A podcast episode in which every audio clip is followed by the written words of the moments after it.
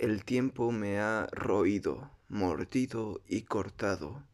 El tiempo me ha dañado, me ha herido y ha destruido a mis hombres que han muerto juntos. Esto ha conseguido inquietarme. No había un puerto para el cruel que, al igual que el sol, haya refugio para el pueblo. Vimos caballos galopar y levantando polvo y a los jinetes con espadas brillantes y grandes lanzas grises. Aquel que con sus lanzas destroza cuerpos se convierte en blanco mortal de las espadas. Derrotamos a quienes pensaban que nunca serían derrotados, y aquel que piensa que no se verá perjudicado piensa en lo imposible evitamos acciones deshonrosas y honramos a nuestros huéspedes y guardamos los elogios de personas. Llevamos las armas en la guerra y la seda, la lana y el algodón durante la paz. Mis hijos se llevan mi dolor, lo levantan con cuidado. Han caído hoy por la causa del Islam. ¿Quién dice que están muertos?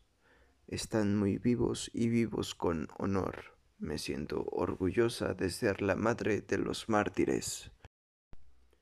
Mi ojo lloró y me despertó. La noche era dolor. Ningún día ha sido tan triste como el día que Sacr me dejó, dulce y amargo para siempre. Sacr era nuestro Señor, nuestro jefe, en el invierno Sacr hizo una fiesta y nos llevó. Sacr murió cuando teníamos hambre. Sacr fue nuestro guía como una montaña cuya cima es el fuego. Firme, cara perfecta, piadoso, encendió la guerra en la mañana del miedo. Él llevó banderas, salvó nuestra sangre, fue testigo de asambleas, creó un ejército de los ejércitos, sacrificador de camellos, un refugio para los oprimidos, liberador de los presos, componedor de huesos. Yo digo que no había nadie como él en el mundo. Ojos nublados llenos de lágrimas abundantes, lloro a Sacr con lágrimas inagotables. No pude dormir, pasé la noche en vela, como si mis ojos estuvieran pintados con ceniza vigilo las estrellas sin encargarme de su protección, cubierta al mismo tiempo con mi ropa desgarrada. Escucho y no me alegro con la noticia narrada que llegó superando las noticias anteriores, diciendo Sacr estaba de pie y después en su tumba.